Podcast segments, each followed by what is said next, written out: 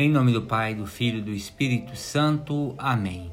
A graça de nosso Senhor Jesus Cristo, o amor do Pai e a comunhão do Espírito Santo estejam convosco. Boa noite, meus irmãos, minhas irmãs. Quero rezar com vocês nessa noite o Evangelho de Jesus Cristo segundo São Lucas, capítulo 21, dos versículos 29 a 33. Naquele tempo, Jesus contou-lhes uma parábola.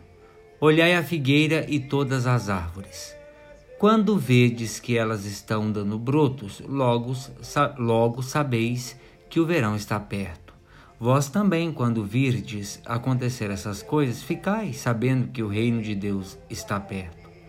Em verdade, eu vos digo: tudo isso vai acontecer antes que passe esta geração. O céu e a terra passarão, mas as minhas palavras não hão de passar. Palavra da salvação, glória a vós, Senhor. Meus irmãos e minhas irmãs, como verdadeiro mestre, Jesus pede a atenção e a reflexão dos discípulos sem lhes dar a solução pronta e clara. Prefere envolvê-los na contemplação e na compreensão do mistério que ele mesmo recebeu do Pai é um caminho talvez cansativo, mas desafiador e belo, aquele que o pedagogo Jesus propôs aos seus contemporâneos e continua a propor-nos. Para ler em profundidade os acontecimentos históricos atuais e aqueles que nos esperam, Jesus oferece-nos a sua palavra e o seu exemplo.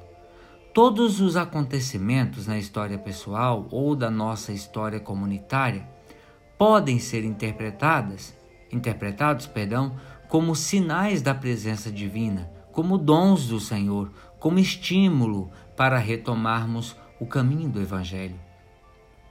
Na fidelidade aos mandamentos de Deus e a exemplo do próprio Jesus. É nisso que consiste a graça. O dom de Deus que desce do céu pode transformar a pessoa humana, apesar da sua fragilidade, em nova criatura, bela, adornada para a espera do seu redentor. Vivemos numa alegria, numa esperança mais atual, mais bela, mais forte, porque aquilo que esperamos é uma realidade já começada. De fato, para nós é consolador verificar que Cristo é nosso companheiro e amigo neste mundo. Nesse nosso mundo que sofre dores como em dores de parto, conforme Romanos 8:22 diz, que luta e se esforça para abrir ao dom do Espírito. Neste mundo onde, apesar de tudo, surgem germes de bem, florescem obras de amor, está presente a santidade, apesar do pecado, dos fracassos e da injustiça que a gente pode ver. O exemplo da figueira nos alerta para que não fiquemos alienados, alienadas, mas atentos aos sinais da chegada do Reino de Deus em nós. Ele é construído sutilmente dentro de nós, no nosso dia a dia, na nossa caminhada com o nosso com, na nossa caminhada com Jesus, apesar de quase não o percebermos. Podemos, desde já, compreender os seus sinais, da mesma forma que percebemos os sinais dos tempos e do clima. Há certos sinais que são visíveis para nós, aqui na Terra. Por exemplo, a ventania, nuvens carregadas de chuvas, calor forte, etc, etc. Assim, também há os sinais de que o reino dos céus está próximo. Estes sinais se manifestam dentro do nosso interior e percebemos as suas manifestações na medida em que temos um coração grato, alegre, em paz, cultivamos amor aos irmãos, desejo de santidade, de misericórdia, de perdão. Quando você os perceber em si mesmo, saiba que o reino de Deus está próximo. Isto é, Jesus está em você, agindo e atuando. Muitos de vocês vão ouvir os cachorros latindo ao fundo dessa oração. Isso é um sinal também que a gente pode aprender. a estar atentos, atentos e assim como os cachorros que os cachorros que veem alguma coisa e já latem, a gente estar atentos para os sinais, para nos mexermos, para nos movermos em torno daquilo que nos chama atenção, assim como os cachorros que lá fora estão latindo.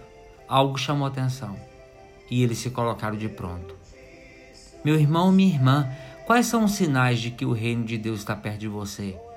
Quais os sentimentos que mais fazem vida em você? Senhor Jesus, falas em realidade da história, que é tecido de fatos trágicos e dolorosos, mas também de acontecimentos portadores de alegria e de esperança. A construção do reino de Deus passa necessariamente por esses movimentos. O que nos importa é nunca abandonarmos teus planos de amor e estarmos vigilantes aos teus sinais. Amém. Ave Maria, cheia de graça, o Senhor é convosco. Bendita sois vós entre as mulheres, e bendito é o fruto do vosso ventre, Jesus.